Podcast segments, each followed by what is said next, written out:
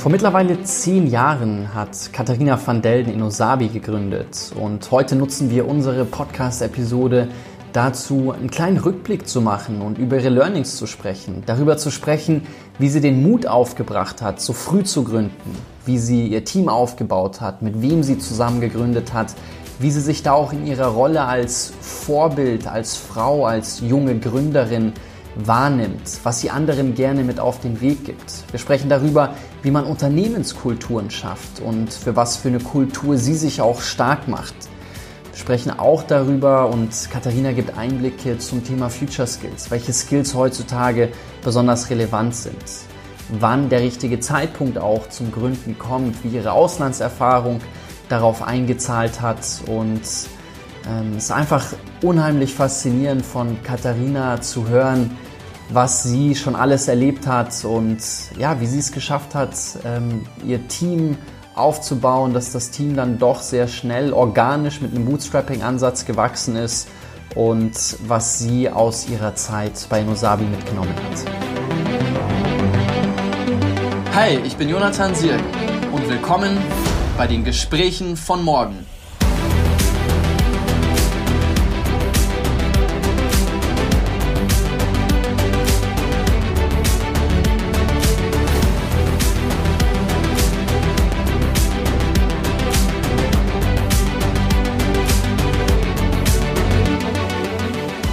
Liebe Katharina, herzlich willkommen bei unseren Gesprächen von morgen. Sehr, sehr schön, dass es klappt. Ja, danke dir für die Einladung. Ich freue mich, dass wir heute zusammen sprechen können. Ja, ich mich auch. Ich freue mich sehr auf unser Gespräch und ich würde gerne damit einsteigen. Ich finde es ja ganz spannend. Also, wenn ich mich nicht täusche, glaube ich, blickst du ja dieses Jahr auf zehn Jahre Inosabi zurück und ich würde mit dem Thema gerne einsteigen, so wie du damals gegründet hast, wieso du damals gegründet hast, wie das kommt, dass du dich auch in dem Softwarebereich da selbstständig gemacht hast. Vielleicht kannst du da einfach mal ein bisschen was zu erzählen. Ich meine, es ist ja schon beachtlich jetzt in deinem Alter, zehn Jahre. Ähm, ihr habt da einiges aufgebaut. Ähm, ich finde das, find das unheimlich spannend. zehn, zehn Jahre, das lässt einen immer gleich so alt fühlen, ja. wenn man schon zehn Jahre was macht. Und wenn man ganz ehrlich ist, haben wir auch vor der GmbH-Gründung 2010 schon äh, an dem Gedanken und an der Firma gearbeitet. Ähm, genau, zehn Jahre ist unser, unser GmbH-Gründungsjubiläum äh, dieses Jahr im Dezember. Ähm, aber du hast recht, es war eine, ähm, war und ist eine unglaublich intensive Zeit, eine, die einen auch als Mensch wachsen lässt und viel lernen lässt. Und ich glaube, gerade ähm, weil wir auch so jung gegründet haben, war es schon eine sehr einmalige Reise bis heute auch. Ja. Und ähm, die, ähm, wenn ich, wenn ich äh, so zusammenfassen müsste, ähm, wenn ich quasi jetzt sage, okay, zehn Jahre, ähm, was ist jetzt so ein bisschen auch mein, mein erstes Fazit oder was äh, ist es, glaube ich, mhm. äh, wenn wir rund um Startup-Kultur und Gründung reden, ist es einfach ein, ein Unternehmen zu gründen, das prägt einen wie sonst wenig im Leben. Und äh, das gilt, glaube ich, für alle Gründer und es ist auch mir irgendwie besonders ähm, klar geworden so in der letzten Zeit. Ähm, ja, wie du sagst, einfach mal zu reflektieren, zurück zu äh, Tag eins. ähm, das, was sich ja tatsächlich nie verändert hat, was immer unser Fokus war, ist, worum das, worum es sich eigentlich dreht, was wir machen. Und das ist die Frage, mhm. so wie verändern sich Innovationsprozesse in Zeiten von digital? Ja? Wie, wie entstehen neue Produkte, neue Dienstleistungen und auch neue Prozesse vor dem Hintergrund ähm, digitaler Technologien und Möglichkeiten? Und ähm, während wir 2010 das Ganze als Dienstleistung, also quasi als wie so ein Agenturgeschäftsmodell angeboten haben, ähm, sind wir inzwischen eine reine Softwarefirma. Und da hinzukommen, ich glaube, das, das ist so der spannende Weg. Was, was steht dahinter? Also wir haben auf der einen Seite, ähm, dadurch, dass wir mit einem Service-Modell gegründet haben, also wir heißt, äh, sind, wir sind vier Gründer, alle von der TU München aus unterschiedlichen Richtungen, und wir haben auch noch im Studium gegründet und dadurch, dass wir eben als mit einem Servicemodell gestartet haben, konnten wir einfach mal loslegen. Ja, du generierst relativ schnell erste kleine Umsätze, kannst dich damit über Wasser halten, kannst ähm, dein, ähm, deine Gründungsabsicht validieren, du kannst irgendwie dein Geschäftsmodell äh, erproben oder übergucken, ist da überhaupt ein Markt für das, was wir machen wollen. Du kannst gucken, passen wir als Team zusammen und du kannst halt auch so die ersten schnellen Case Studies schaffen und, äh, und dich in dem Thema ein bisschen bewegen. Ähm, was dann ja der Schritt für viele Unternehmen oder für viele Gründer ist, zu sagen, gut, um diese Idee jetzt weiter auszurollen, brauche ich, wie großes, brauche ich Kapital, brauche ich ähm, mehr Mittel, um das zu tun. Ähm, wir haben uns für einen Weg entschieden, der Bootstrapping heißt. Ähm, das heißt, aus eigener Kraft wachsen und vor allem auch in unserem Fall aus eigener Kraft auch das Modell zu entwickeln, ja, und den, die Transformation vom Dienstleister zum, ähm, zum Produkt, zur Produktfirma hinzulegen. Mhm. Und ähm, du fragtest auch, okay, was sind so Learnings? Ich würde sagen, das ist wirklich das eine, was, ähm, was ich glaube, was, was unsere Geschichte geprägt hat und was ich auch anderen Gründern mitgeben würde, ist ähm, diese Bereitschaft, auch immer wieder zu hinterfragen, was machen wir, wie machen wir es, wie geht's weiter und, und sich auch komplett irgendwie neu zu, zu, zu erfinden und, und sein Geschäftsmodell und sein Produkt immer wieder zu hinterfragen. Man spricht da so im Startup-Jargon ja auch von Pivot. Ähm, ja. Und ähm, und, und das haben wir eben in, auch äh, zusammen mit unseren Kunden ähm, und mit unserem Netzwerk getan. Also dass wir gesagt haben, okay, wer immer jeder nächste Kunde, der die nächste ähm, Anfrage oder das nächste Thema hatte, ähm, hat ausgelöst, dass, äh, dass wir uns dann auch mit diesem Kunden wieder weiterentwickelt haben. Wie habt ihr denn damals, sorry, ich gehe da mal ganz kurz rein, wie habt ihr denn damals gemerkt, ähm, so ihr habt eine Idee, ihr merkt, da ist irgendwie ein Bedarf da, ähm, hinzu, okay, das ist tatsächlich ein Geschäftsmodell, daraus lässt sich ein Unternehmen gründen. Also ihr habt, du hast ja gesagt, ihr habt da ein bisschen schon an der Uni rumgebastelt, bis ihr dann tatsächlich eine GmbH gegründet habt und dann habt ihr das Bootstrapping-mäßig ähm, aufgezogen. Aber was war so der ausschlagende Faktor, wo ihr gemerkt habt, so wow, okay, wir haben eine coole Idee, da ist gerade ein Bedarf da, hinzu, okay, lass uns da wirklich unsere volle Energie drauf richten und gucken, dass wir das hochziehen können. Ja, ich glaube, die ich, ich kann dir keinen einzelnen Punkt sagen, aber es ist so die, die Menge der grundsätzlich positiven Rückmeldungen und Bestätigungen, dass das, was wir tun, gebraucht ist. Also mhm. gerade Bootstrapping heißt ja auch vor allem auch, du, du steuerst deine Firma ähm, allen voran quasi nach dem Cash, was reinkommt, weil sonst hast du keine anderen, ähm, keine anderen Finanzierungsquellen. Und das kommt eben nur, wenn du auch Wert für deine Kunden stiftest. Das heißt, du bist einfach brutal gezwungen, dich auf deine, die Bedürfnisse deiner Kunden einzustellen und da Lösungen zu finden. Und ähm, je mehr man dann eben positive Rückmeldungen bekommt im, im, im Sinne von unterschriebene Verträge, im Sinne von einer größeren Sales Pipeline, ähm, desto mehr ist die Bestätigung auch da, dass das, das dass man in die richtige Richtung geht. Und wir hatten also da auch so als ähm, kleine Anekdote, wir hatten ähm, zum Beispiel die als eines unserer frühen Modelle hatten wir die Plattform unseraller.de live. Das war so eine Social Media Produktentwicklungs-Community, ähm, die einen wahnsinnigen Run hatte in Bezug auf ähm, Teilnehmer, in Bezug auch auf Presseaufmerksamkeit. Wir waren uns in jeder größeren ähm, Veröffentlichung in Deutschland. Ähm, aber eben nicht in Bezug auf ähm, dass es sich auch finanziell äh, so richtig gelohnt hätte. Also es hat sich so gerade getragen, aber es war eben kein wirklich stabiles, äh, gesundes Geschäftsmodell. Und dann haben wir, dann, daran haben wir dann gemerkt, okay, das, das Prinzip ist gut, die Methode funktioniert, die Technologie funktioniert, aber eben am Geschäftsmodell müssen wir noch drehen und sind dann quasi vom Community-Plattform-Anbieter hin zum, dann war so unser erster Pivot in dem Kontext ähm, so White-Label-Software. Dann haben wir gesagt, gut, wir, wir ähm, nehmen diese Plattform, die wir gebaut haben, wir white-labeln die und hatten dann damit die ersten Erfolge und eben auch die ersten ähm, Kunden, die gesagt haben, gut, dazu, da, da bezahle ich auch eine Subscription für. Und das waren, ich würde sagen, immer die Momente, die es dann bestätigt haben. Du hast jetzt gesagt, in eurem Gründerteam, ihr wart zu viert. Was war dir als Mitgründerin wichtig? Welche Skillsets da gegeben sein müssen, dass ihr sagt, okay, ihr seid rund im Gründungsteam und alle Skills, um die Dienstleistung, du hast ja gesagt, ihr habt von der Dienstleistung seid ihr dann später zu einer Produktlösung gegangen, aber dass ihr auf jeden Fall den Kunden das bieten könnt, wofür die dann auch Geld bezahlen. Ja, ja, ja. Also man, man neigt, glaube ich, dazu, wenn man irgendwie was für immer ein Projekt auf die Beine stellen möchte, sich mit Gleichgesinnten zusammenzutun. Und ich würde behaupten, in unserem Fall ist genau das Gegenteil das, was äh, uns erfolgreich gemacht hat oder das, was dann funktioniert hat. Und zwar, dass wir vier Gründer ähm, sehr, sehr unterschiedliche Menschen sind. Also wir, wir haben zwar die gleichen Werte, aber wir haben extrem unterschiedliche Fähigkeiten, wir haben extrem unterschiedliche auch Persönlichkeiten. Ähm, wo man vielleicht im ersten Moment Sorge haben könnte, dass man sich da zu sehr aneinander reibt oder Streitigkeiten hat oder nicht zu Entscheidungen kommt. Aber in unserem Fall ähm, haben wir einen Modus gefunden, miteinander zu arbeiten, dass wir in den Themen, wofür die Einzelnen zuständig sind, uns ähm, auch komplett vertrauen und die Verantwortung an den Einzelnen übergeben.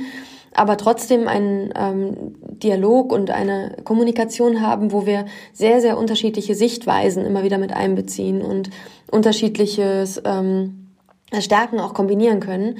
Und ähm, ich würde behaupten, dass das wirklich einer der zentralen Faktoren ist, einfach möglichst unterschiedliche Menschen auch zusammenzubringen, um unterschiedliche Sichtweisen und Ideen zu haben und damit zu Lösungen zu kommen, die dann auch wirklich funktionieren und nicht zu sehr aus einer Brille gedacht sind.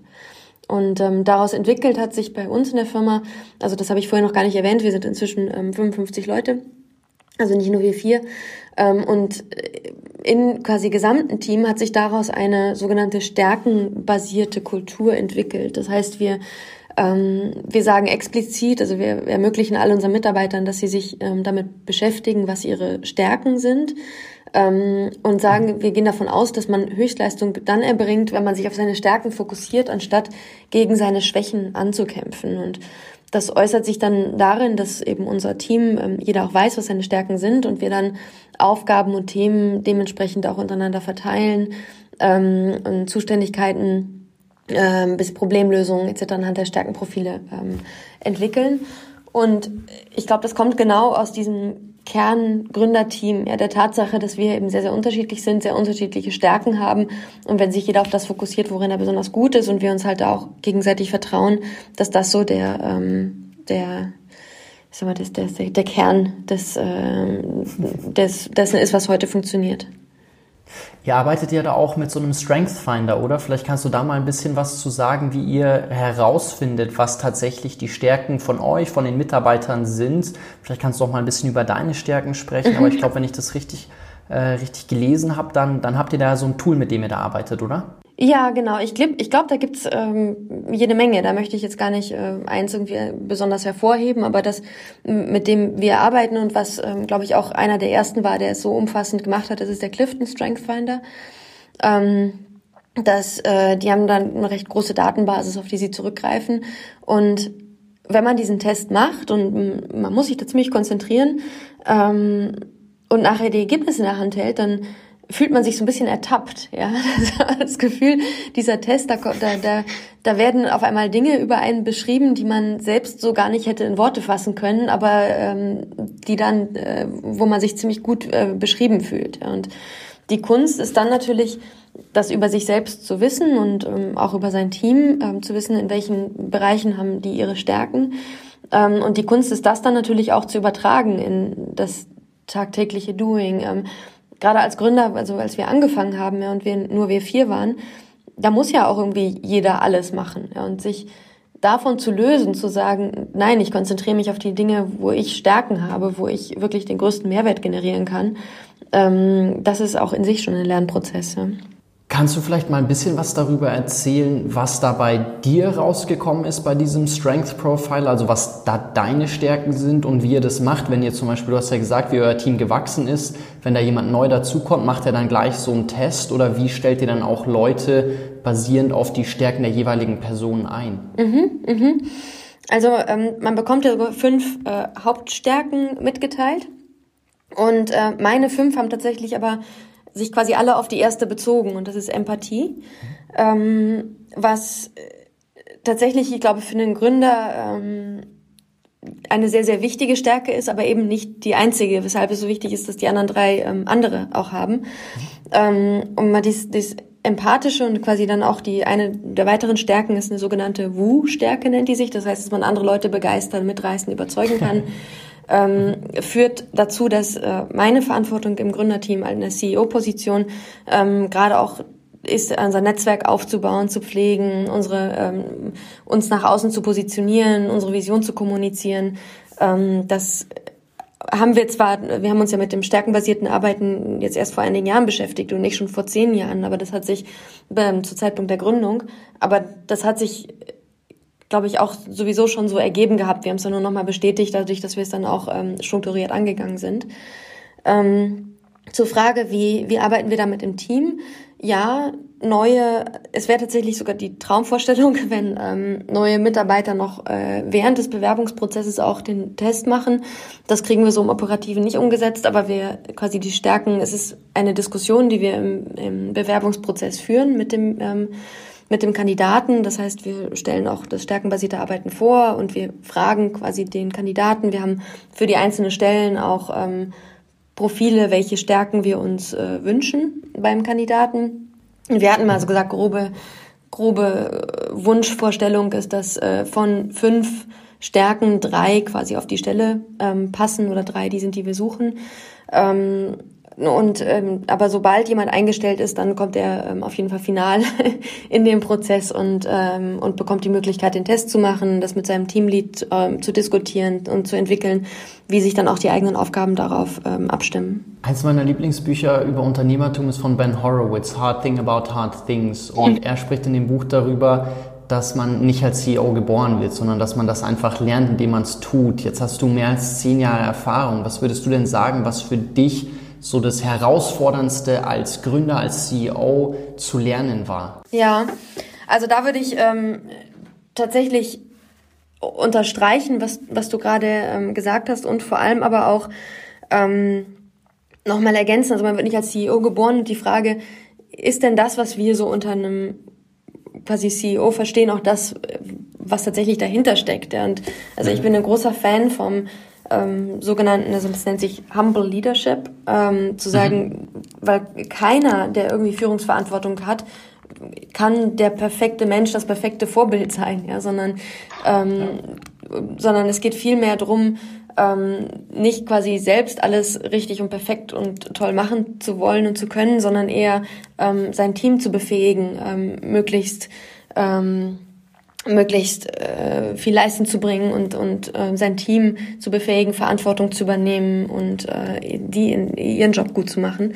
Und es hat viel eben mit auch äh, befähigen, mit motivieren, mit, ähm, mit, mit zuhören, mit ähm, ja, einem sehr ja, menschlichen Aspekt zu tun.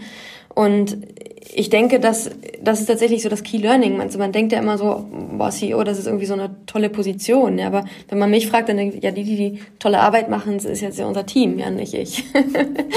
ähm, und ich glaube, das ist genau das, wo man eben auch reinwachsen muss, ja, das, ähm, das selbst so zu leben und zu verstehen und genau zu schauen, okay, wie, wie baue ich mein Team auf, ähm, wen hole ich mit dazu, wie schaffe ich Strukturen, in denen die auch zusammen äh, besonders gut arbeiten können und wie ähm, schaffe ich vor allem ein System, was auch in sich sich selbst von alleine weiterentwickelt und weiterlebt und, und den Menschen, die darin arbeiten, auch die Grundlage gibt, sich selbst auch weiterzuentwickeln. Ja, das ist so ein ganz großer ähm, Punkt auch in der Entwicklung von Inosabi, dass wir immer gesagt haben, die Firma entwickelt sich zusammen mit der Art und Weise, wie die Menschen darin sich auch entwickeln. Und das quasi Lass der, mal, mhm, dass so der persönliche nee, sorry, Entwicklungs, dass der persönliche Entwicklungsprozess quasi auch der ist, der den Entwicklungsprozess der Firma vorantreibt. Lasst uns mal über die Firma sprechen. Also Inusabi, ich finde es ja ganz witzig, so eure Geschichte, dass sich Inusabi aus Innovation und Wasabi zusammensetzt. Ja. Und ähm, allein, ich glaube, der Entstehungsprozess eures Namens sagt ja schon sehr, sehr viel über die Art und Weise, wie ihr arbeitet aus. Also wie ihr zu dem Punkt gekommen seid, dass ähm, dass ihr Innosabi heißt und die Art und Weise, wie ihr arbeitet. Du hattest ja vorhin gesagt, euch geht es ganz viel darum, Innovation im digitalen Zeitalter zu treiben mhm. ähm, und dann direkt mit den Kunden auch eng zusammenzuarbeiten. Vielleicht kannst du da mal die Parallele aufzeigen, wie ihr zu dem Punkt gekommen seid, euch Innosabi zu nennen und wie ihr aber auch Kunden dabei helft, Produkte zu bauen, die eigentlich direkt auf die User- und Kundenbedürfnisse zugeschnitten sind. Gerne. Also zu deiner ersten Frage zu unserem Namen, das äh, ist tatsächlich ein, ein Crowd-Prozess gewesen. Wir haben ähm, Crowds über das Internet gefragt, was sind Assoziationen, die ihr habt mit dem Thema Innovation, mit dem Thema Neu. Da kamen dann ähm, Chili und Pfefferminze und eben Wasabi raus. Dann haben wir verschiedenste ähm, Namen daraus generiert und dann haben wir wieder gefragt, okay, was unter anderem Inosabi. Dann haben wir die Crowds gefragt, heißt das was in eurer Sprache, was wir nicht wissen? Ähm, was assoziiert ihr mit dem Namen? Und dann eben auch, was macht eine Firma, die so heißt? Und da ähm, war äh, Inosabi mit Abstand der, der große Winner, Gewinner. Wir sind am Anfang tatsächlich dann auch immer mit ähm, mit so Wasabi-Nüssen zu Kunden gefahren und alles war grün. Also wir haben das sehr, sehr ernst genommen, diese Corporate Identity. das äh, tun wir inzwischen nicht mehr, aber ähm, war, ein, war ein schöner Anfang. Ja, du, du sagtest gerade schon so richtig, da drin in diesem Prozess steckt ganz viel dessen, was wir tun. Also wir, ähm, wir haben ein Inosabi ähm, hat eine Software entwickelt, die es Unternehmen ermöglicht, im Ökosystem ähm, Innovationen voranzutreiben.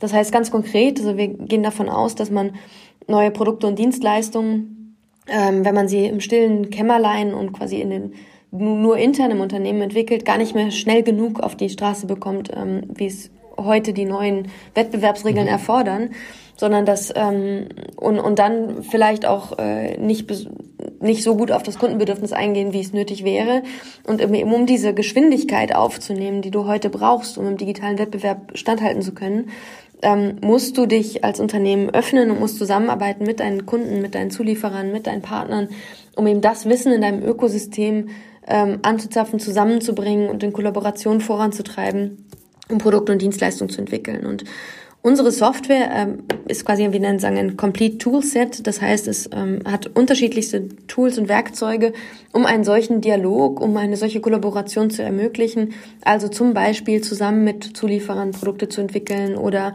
mit Mitarbeitern intern ein Crowdfunding für neue Projekte zu machen mhm. oder das klassische Ideenmanagement bis hin zu Prototyp-Test mit Kunden. Ähm, das ist was, was unsere Software tut. Kannst du mal ein Beispiel geben, vielleicht von einem Case, wo du sagst, ihr seid ihr besonders stolz drauf, mit einem Kunden zusammen oder für einen Kunden, den ihr entwickelt habt, wo ihr gesagt habt, da habt ihr echt durch eure Software, durch den Prozess eine Lösung entwickelt, die dann für den, den Anwender echt da einen Unterschied gemacht hat? Oder einfach, mhm. einfach dass man es nochmal mit einem konkreten Beispiel griffiger macht? Gerne, gerne. Also ein Beispiel, was sehr, sehr aktuell ist, ähm, das haben wir mit Siemens entwickelt, das nennt sich das äh, Siemens Innovation Ecosystem. Ähm, ich glaube, äh, viele von uns haben schon mal dieses Sprichwort ge gehört, wenn, wenn Siemens wüsste, was Siemens weiß. Ja. Und äh, das gilt im Innovationskontext ganz genauso. Ähm, Siemens ist ja immer schon eine wahnsinnig innovative Firma und ähm, ist auch, äh, ich glaube, ähm, ausgezeichnet als tatsächlich einer der Orte ähm, für äh, innovative, einer der besten Orte für innovative Köpfe, um dort zu arbeiten.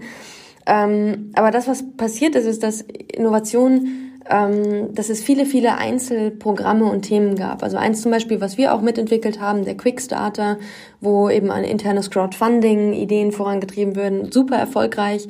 Ähm, oder sagen wir der Werner von Siemens Award oder ein Ideenmanagement oder es ist viele, viele teilweise auch offline getriebene Innovationen, äh, Innovationsprogramme, wo sich Siemens dann die Frage gestellt hat, was, was für ein Potenzial könnten wir denn noch heben, wenn wir das ähm, auf quasi, wenn wir da einen einheitlichen Zugangspunkt schaffen. Ja, wenn wir es schaffen, so den One-Stop-Shop for Innovation, sagen wir mal, ja wirklich den ersten Zugangspunkt zu finden, wo wenn jemand eine, entweder eine Business Challenge hat oder jemand hat eine Idee, ähm, dann quasi durch geleitet wird zu den richtigen Menschen, zu den richtigen Ressourcen, ähm, um seine Idee in die Umsetzung zu bringen oder seine Challenge ähm, zu lösen.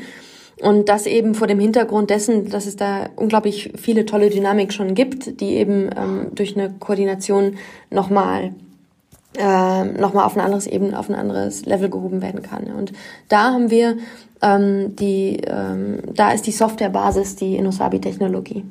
Und inwieweit habt, haben die dann noch Berührungspunkte mit euch? Also ist es dann, seid ihr dann auch noch beraten in diesem ganzen Prozess mit drin? Ich glaube, ihr macht ja relativ viel im Design Thinking auch. Macht ihr dann auch Workshops, wo ihr das anleitet und ihr dann sagt, okay, jetzt starten wir hier ein Projekt?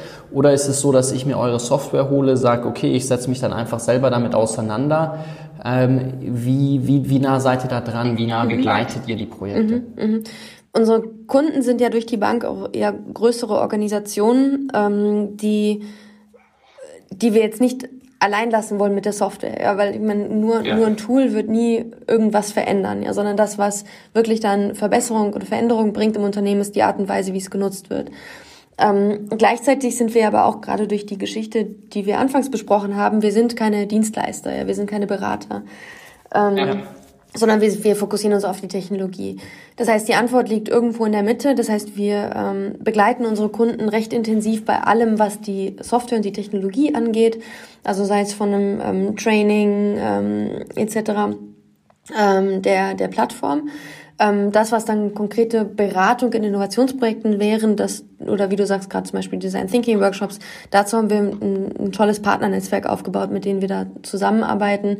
Oder oft haben auch Unternehmen, ähm, unsere Kunden schon ähm, Partner, mit denen sie oder Dienstleister, mit denen sie da relativ lange schon zusammenarbeiten, mit denen wir uns dann zusammenschließen. Ähm, also da die, die Grenze der Services, die wir erbringen, liegt da, wo sie quasi nichts mehr mit unserer Technologie zu tun haben.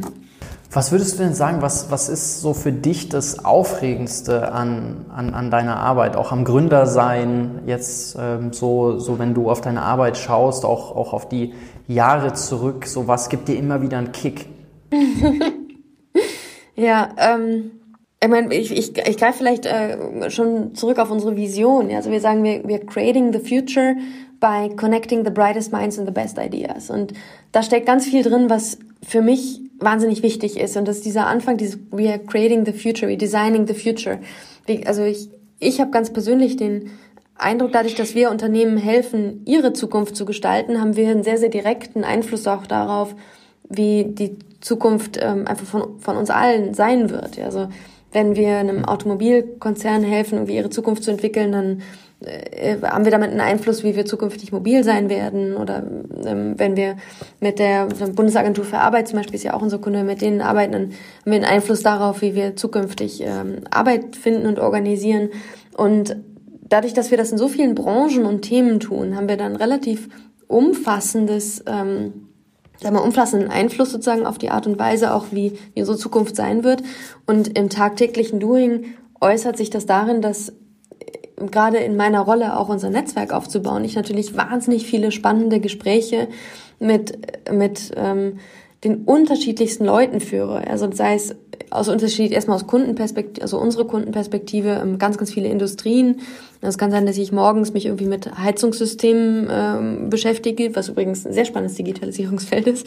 Ähm, irgendwie mittags mit, äh, mit Versicherungen und äh, nachmittags mit Konsumgütern. Und äh, zwischendurch äh, habe ich tolle Partnergespräche mit ähm, anderen Technologieanbietern oder mit Beratern. Und so hat man dann so über die Zeit, gerade in der Rolle, in der ich bin, die ja gerade den Netzwerkaufbau ähm, bedeutet, einen wahnsinnig breiten Input, ein wahnsinnig breites, ähm, mhm. über, breiten Überblick über die Themen, die gerade diskutiert werden, die Herausforderungen, die aktuell sind. Und, und das ist das, was mich total fasziniert und begeistert und was mir Spaß macht. Ja, das klingt doch so. Also es klingt wirklich tatsächlich sehr, sehr faszinierend. Und wenn du jetzt so viel mit Leuten zu tun hast und auch mit Unternehmen, die sehr viel Einfluss äh, darauf haben, in was für einer Welt wir leben werden, wie wir Zukunft gestalten wollen, werdet ihr euch natürlich und du dich auch viel damit mit der Frage auseinandersetzen, was für eine Welt wollen wir leben, was für eine Welt wollen wir gestalten. Habt ihr da bei euch auch intern was, wo ihr sagt, okay, so positioniert ihr euch ganz stark in eine Richtung, was jetzt die Zukunft der Gesellschaft, Zukunft auch natürlich die Rolle der Technologie als Tech-Unternehmen, was, was das angeht? Ja, ja.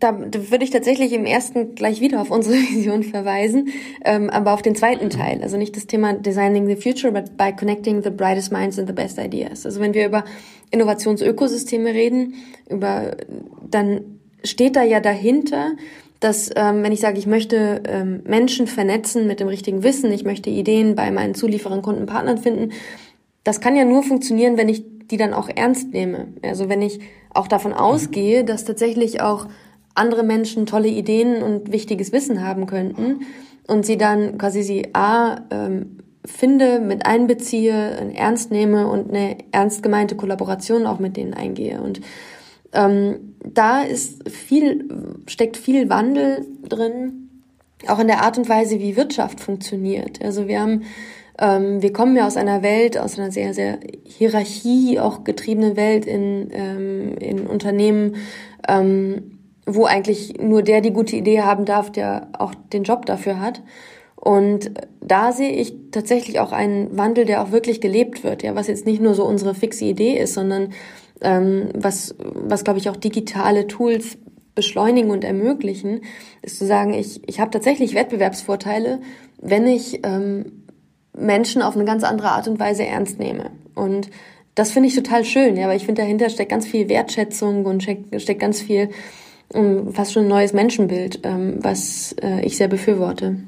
Du kriegst ja durch deine Rolle beim, beim Bitkom auch unheimlich viele Einblicke, hast mit ganz, ganz vielen Unternehmen zu tun. Was würdest du denn sagen, wenn es jetzt um das neue Menschenbild geht, was du gerade angesprochen hast?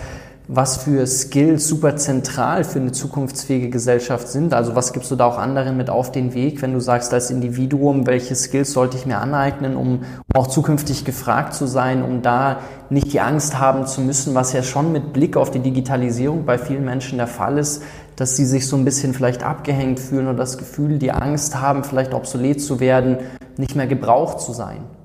Wie kann ja, man dem entgegenwirken? Ja, ja.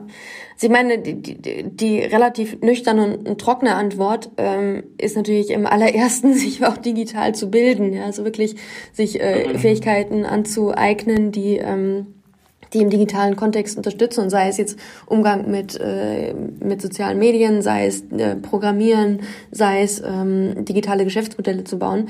Äh, das ist die recht trockene, nüchterne Antwort, ähm, von der ich aber wahnsinnig überzeugt bin, dass sie wichtig ist. Die ähm, etwas größere, philosophischere ähm, Antwort ist das, glaube ich, dass uns digitale Tools, und das ist ja auch das, was ich auch als in meiner eigenen Gründergeschichte erlebe, die Möglichkeit geben, uns auch auf das zu fokussieren, wo wir eben auch im als Menschen besonders gut sind. Ja, und das, was uns eben auch gerade unterscheidet von Maschinen und Algorithmen. Ja. Und das, ähm, das, das ist Kreativität, ähm, das ist ähm, eine sehr, sehr individuelle ähm, Individualität, das ist Achtsamkeit, das ist Empathie ähm, und, und zu erkennen, dass, dass einem digitale Tools nicht einschränken, sondern im Gegenteil hier Möglichkeiten bieten, ähm, sich eben auch auf diese Dinge zu konzentrieren und die auszuleben. Und das, das heißt dann, ähm, wenn, wenn du mich fragst, okay, was, was müssen wir denn, ähm, was ist dann wichtig? Ja, ich glaube, um das, um, um in diesem Kontext äh, das ausleben zu können, ähm, braucht es, glaube ich, und, und auch wieder zum Anfang zurück zu den digitalen Fähigkeiten, ähm, ist das A und O wirklich eine, eine konstante Bereitschaft, sich weiterzuentwickeln, zu lernen und nicht zu sagen, und ich habe jetzt einmal studiert, ich habe einen Schulabschluss, ich habe eine Ausbildung und äh, das mit diesem Wissen arbeite ich jetzt, bis ich in die Rente gehe, ja, sondern ähm, das, was wir eigentlich auch als Firma durchgemacht haben, sich konstant neu zu erfinden, glaube ich, gilt für uns als Menschen im digitalen Kontext ähm, ganz genauso. Ja.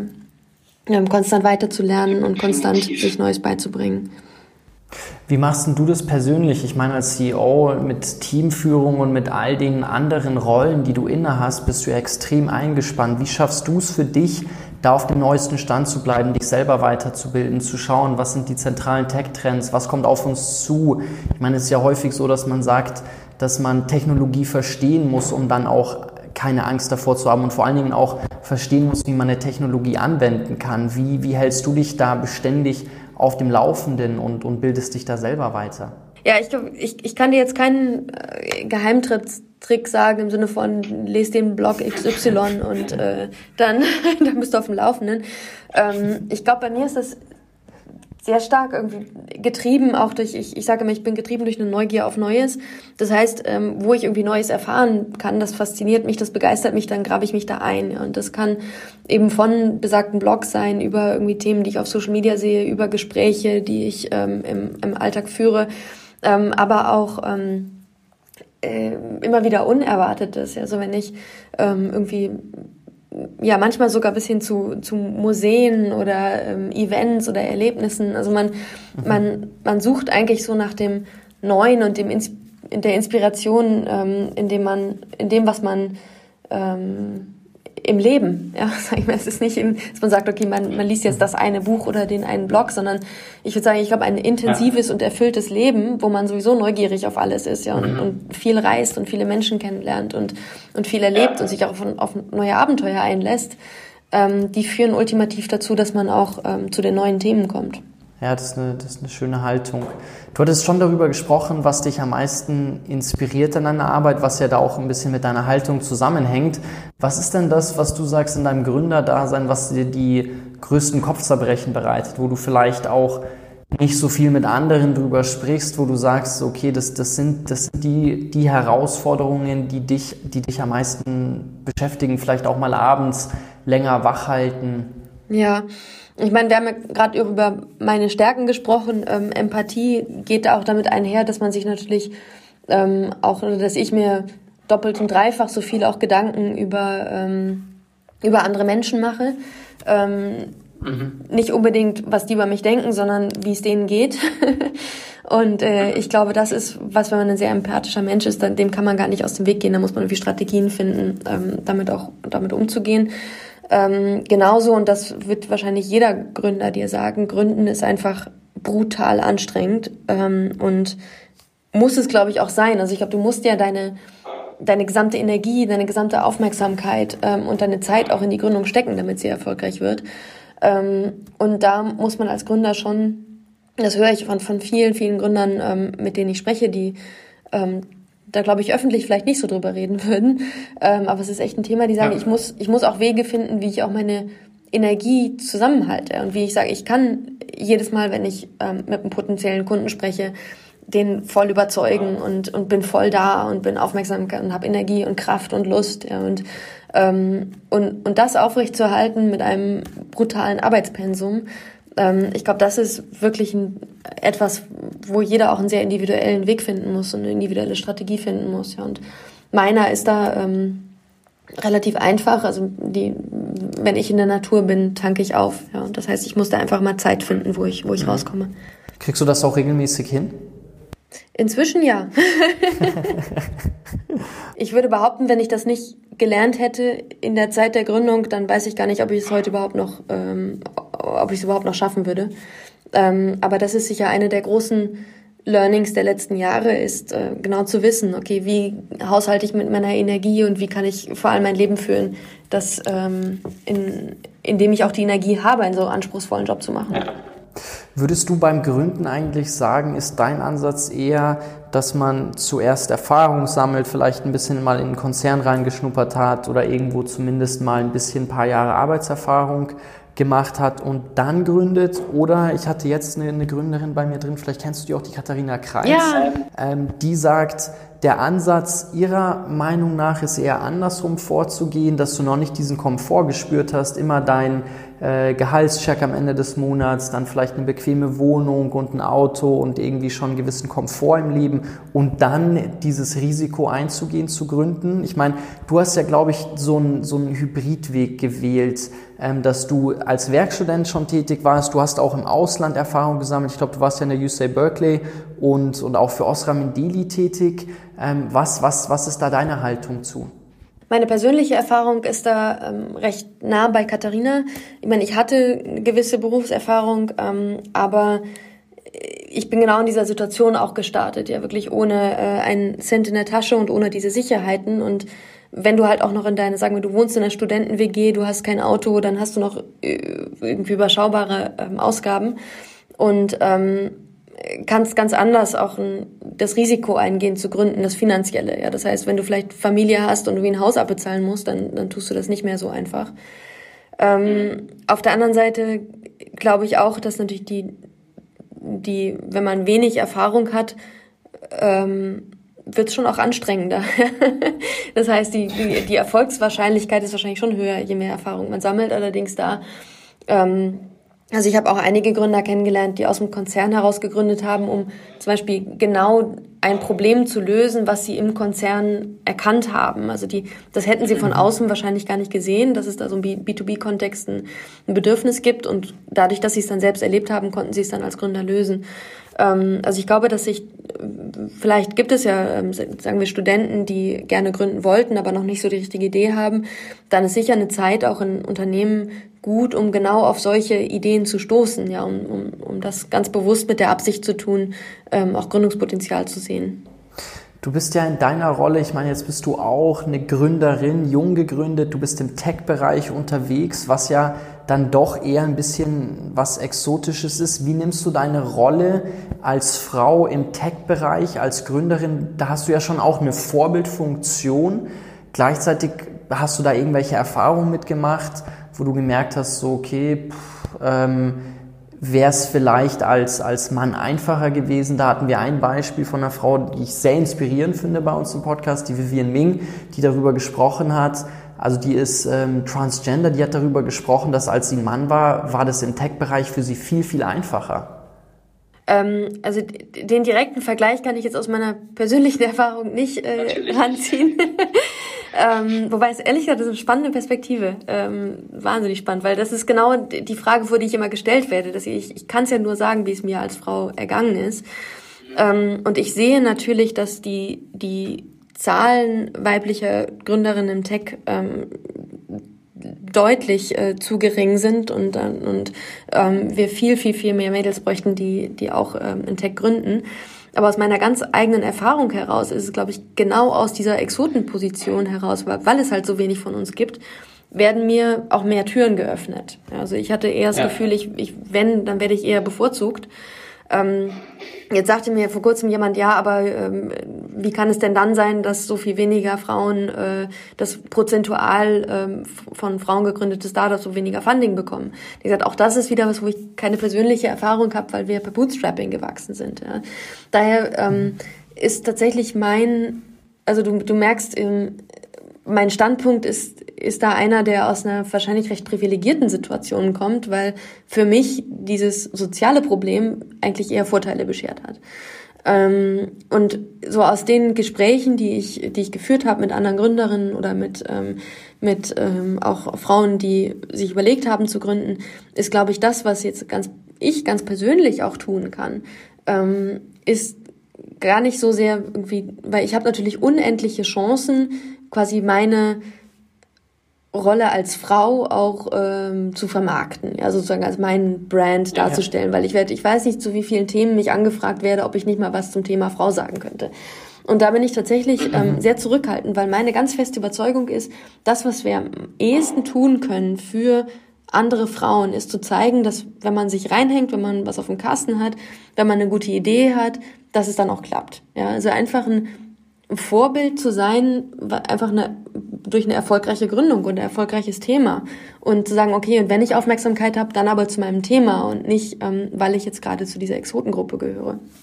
Und äh, das, ja, das versuche ich ganz bewusst auch zu steuern, weil ich sage, ich möchte, das ist sozusagen mein Beitrag, anderen, andere Gründer zu ermutigen, Gründerinnen zu ermutigen, ist, dass ich es schaffe, ja, und dass ich gut bin und dass ich Erfolg habe. Und ich vermute, das ist das auch, was du dann anderen, vor allen Dingen Gründerinnen oder potenziellen Gründerinnen mit auf den Weg gibst. Ich meine, du trittst ja auch viel auf, stehst auf vielen Bühnen, dass du eben sagst, okay, anpacken, mutig sein. Ihr, so, ihr seht durch mein Beispiel auch, dass es, dass es machbar ist, dass ihr es schaffen könnt, oder?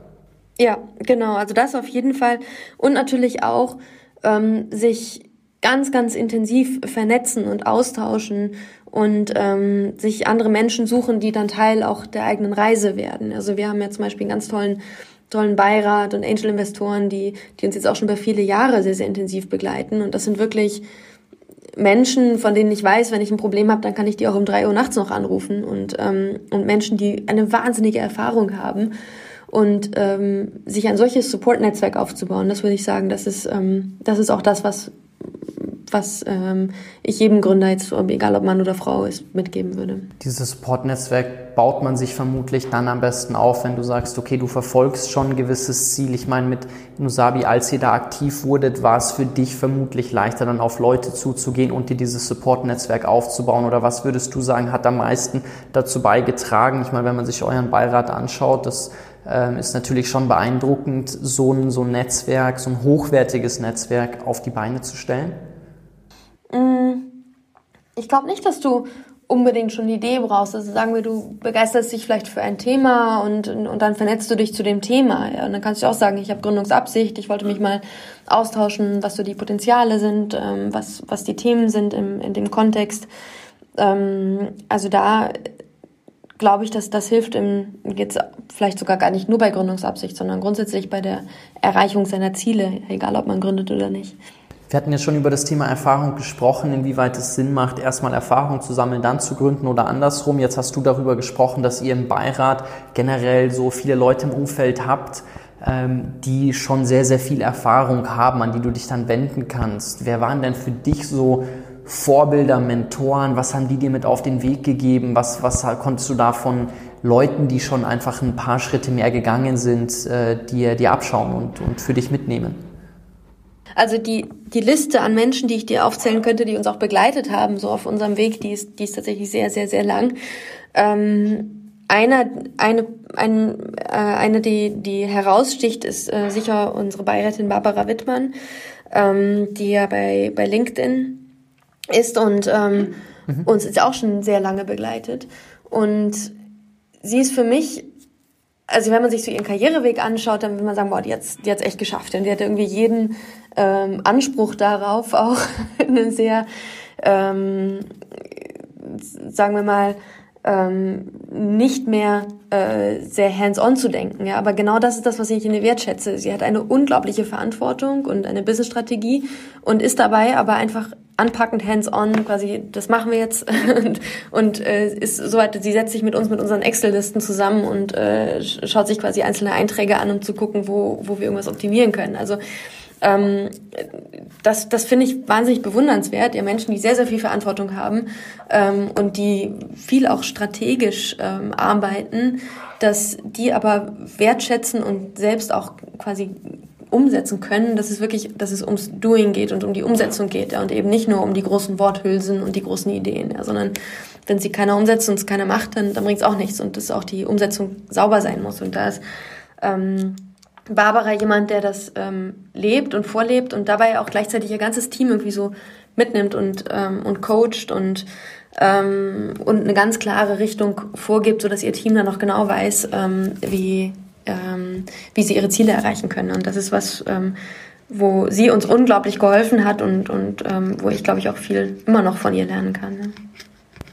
Ich muss sagen, ich finde es ganz spannend, immer wenn ich mit Leuten aus dem Tech-Bereich spreche und äh, deren Haltung so ein bisschen wahrnehmen darf, dann ist das ganz oft eine optimistische Haltung, so eine gestaltende Haltung, so ein bisschen, okay, wie kann man die Zukunft sich denken? Was ist denn bei dir das, was dir eine optimistische Haltung gibt, wenn du in die Zukunft blickst? So, worauf freust du dich da am meisten? Ja, also ich glaube, ich glaube, es gibt, es gibt so viel, wahnsinnig viele Themen.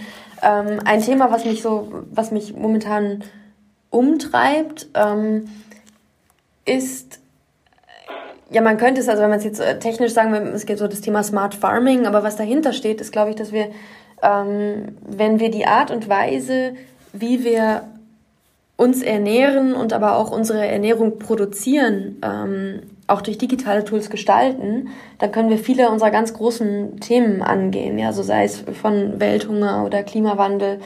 Ähm, also sagen wir zum Beispiel, sagen wir, digitale Technologien im Anbau, ja, dass wir einfach, ähm, dass wir einen umweltfreundlicheren Anbau haben, dadurch, dass wir zum Beispiel weniger Chemikalien spritzen müssen, weil wir nämlich durch äh, durch äh, Drohnen oder ähnliches ähm, irgendwie den Einsatz besser steuern können. Ja. Ähm, bis hin zu auch der Frage, so, wie ernähren wir uns denn? Also Stichwort alternative Proteinquellen, ähm, sagen wir irgendwie Fleisch aus der Petrischale oder, oder auch Insekten als Proteinquelle. Ähm, also ich glaube, das ist so ein recht quasi wie, wie Smart Farming, ähm, Digital Farming konkreten Einfluss auch auf, ähm, auf so die großen Themen unserer Welt haben kann. Aber bis hin zu, dass ja die Art und Weise, wie, wie wir uns ernähren, ist ja irgendwie die neue Religion geworden. Also ob wir jetzt, äh, also vegan ist ja schon fast normal, sag ich mal, das ist schon, schon nicht mehr aufregend. Ja.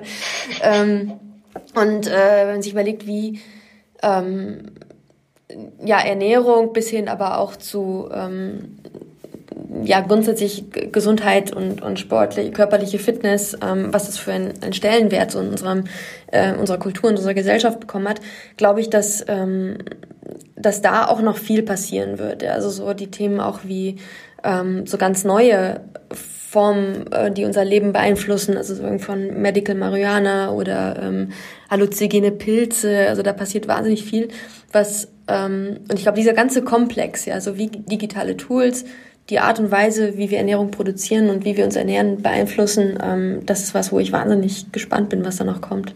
Der Achim Berg, der ist ja bei, bei euch bei Bitkom der Präsident, äh, mit dem hatten wir auch vor kurzem gesprochen. Der ist der Meinung, dass wir als Deutschland da schauen sollten, dass wir spitz in bestimmte Bereiche gehen ähm, vor allen Dingen was dann das ganze KI-Thema angeht und sagen sollten, okay, wir sollten als Land schauen, was unsere Stärken sind, wo er individualisierte Medizin und autonomes Fahren mhm. ähm, sehr stark in den Vordergrund gestellt hat. Wie siehst du das mit Blick auch auf die Startup-Community? Würdest du da, auch wenn du jetzt nochmal neu gründen würdest, würdest du dann sagen, du würdest in die Bereiche gehen, die du gerade genannt hast? Würdest du eher sagen, nee, ist es tatsächlich wichtig, spitz bestimmte Technologien voranzutreiben, da auch zu schauen? Ich meine, du bist ja jetzt Gründerin auch hier in Deutschland, äh, mit Blick auf den Standort Deutschland. Ähm, was würdest du, was, was, was ist deine Haltung dazu? Was würdest du da auch Gründern mit auf den Weg geben? Ich glaube, dass wir tatsächlich in, in Deutschland ähm, einen unfairen Wettbewerbsvorteil haben anderen Ländern gegenüber, weil wir nämlich eine erfolgreiche etablierte Industrie haben und dass das für Gründer die genau die Nische ist, wo wir in Deutschland erfolgreicher sein können als woanders, ist, wenn wir ähm, Tools und Werkzeuge für diese Industrie schaffen. Also alles im Kontext B2B. Und da hat Achim sicher recht, also auch mit äh, dem Fokus auf äh, KI und ich würde es noch erweitern, auch um, um Businessprozesse intelligenter gestalten etc. Ich glaube, das ist das, wo Deutschland wirklich einen, einen, tollen Nährboden bietet. Vielleicht noch eine Frage abschließend. Ich finde es ganz spannend, so dieses Leadership-Thema nochmal aufzugreifen, weil ich muss sagen, so wenn ich eine gewisse Fachexpertise habe und dann was gründe und sage, okay, ich baue ein Produkt, vielleicht auch, auch im Tech-Bereich, weil ich das selber gestalten kann, dann habe ich oft das Gefühl, dann tun sich solche Leute haben eine Herausforderung damit dann zu sagen, okay, wie führe ich ein Team? Jetzt ist das, glaube ich, bei dir, wenn man sich deine Stärken ähm, anhört, vermutlich nicht die große Herausforderung, dann auf das Team einzugehen und das Team entsprechend zu führen. Wie würdest du aber trotzdem sagen, um eine Kultur in einem Unternehmen aufzubauen? Ich meine, wenn man sich deine Interviews so durchliest, dann sagst du, was bei euch fehlt, ist eine Rutsche direkt in Eisbach. Ich glaube, das ist, ist, ist so, ein, so, ein, paar Monate oder ein paar Jahre her, dass du sowas gesagt hast. Aber das sagt ja dann doch schon viel über euren Spirit aus. Wie glaubst du, kriegt man eine, eine Leadership, eine, eine Kultur ähm, in ein Unternehmen, vor allen Dingen in ein Startup-Unternehmen, was dann sehr stark ähm, das repräsentiert und das zum Ausdruck bringt, was dir als Gründer auch, auch am wichtigsten ist? Also wie schaffst du es da, die Kultur so zu gestalten, wie du es dir eigentlich wünschst? Vor allen Dingen, wenn ihr wachst. Ja, ich glaube, da gibt es wahnsinnig viele Aspekte. Wir könnten wahrscheinlich einen ganzen eigenen Podcast dazu nochmal zum Thema Kultur aufmachen. ähm, also ich glaube, die ein Punkt, der mir wahnsinnig wichtig ist, ähm, ist, dass man also wir, wir nennen es äh, bei uns in der Firma inzwischen Celebrate Individuality, dass du halt, bei, wenn du dein Team erweiterst, ähm, ganz bewusst nach Menschen suchst, die ihren eigenen Weg gegangen sind ja, und irgendwie ihre eigenen Learnings äh, generiert haben und, ähm, und bereit sind und eben nicht hinterherlaufen wollen, sondern ähm, auch bereit sind, diesen Weg auch bei uns in der Firma zu gehen. Also sagen, ich, ich, ich möchte auch da meinen eigenen Weg gehen. Und das heißt ganz konkret, ihre eigenen Ideen mit einbringen und, ähm, und auch ähm, Initiative ergreifen, also da wieder zurück zum Thema Umsetzung, zu sagen, ich mache das jetzt. Ähm, und ich glaube, es gibt Organisationen, da sind Menschen, die dann ähm, eher in der Exekution sind, also zu sagen, gut, ich, ich, ich mache das, was die anderen auch machen und ich mache das dann perfekt. Die, sind, die Organisation gibt's auch, aber die sind wir halt nicht. Ja. Ähm, und mit dieser Einstellung haben wir wahnsinnig viele Menschen im Team, die wirklich sehr, ähm, sehr kreative Lebenswege haben und aber genau da auch dann Fähigkeiten mitbringen oder Stärken bewiesen haben, die bei uns, ähm, bei uns hilfreich sind. Das heißt, wir haben ähm, wirklich einen bunten Haufen an sehr, sehr, sehr, sehr unterschiedlichen Menschen bei uns im Team. Und ich glaube, das ist ja auch wieder, ähm, um den ähm, Bogen zum Anfang zu schließen, ähm, das, was uns auch als Gründerteam schon ausgemacht hat und auch heute weiterhin wirklich die Kultur extrem prägt ja, bei Inosabi. Was sind die nächsten großen Ziele, die ihr mit Inosabi anvisiert? Also wir ähm, haben noch ziemlich viel auch vor, was so in unserem, was rund ums Produkt ähm, da haben wir jetzt äh, einen großen Fokus ähm, drauf gelegt in der letzten Zeit und, und das wollen wir definitiv noch, äh, noch weiterführen. Ähm, da, da steckt viel drin rund ums Thema intelligente Vernetzung und eben der ganze Ökosystemgedanke, ähm, auch Integration von Daten und Integration in, in Geschäftsprozesse. Ähm, und so auf businessstrategischer Seite, also wir haben eine, eine tolle Kooperation in den USA ähm, gestartet und das sehe ich so ein bisschen als ähm, Blueprint auch für weitere internationale Kooperationen, also wo wir über ähm, ein Partnerschaftsmodell ähm, auch tolle neue Kunden auch international gewinnen können. Das heißt, man kann auf jeden Fall damit rechnen, dass da noch einiges von euch äh, zu hören sein wird. Klingt auf jeden Fall super spannend. Ähm, ist äh, echt toll, deine ganzen Einblicke zu bekommen. Vielen, vielen Dank. Das hat unheimlich viel Spaß gemacht, mit dir zu sprechen. Ich wünsche euch alles Gute weiterhin. Sehr gerne. Danke dir für die Einladung.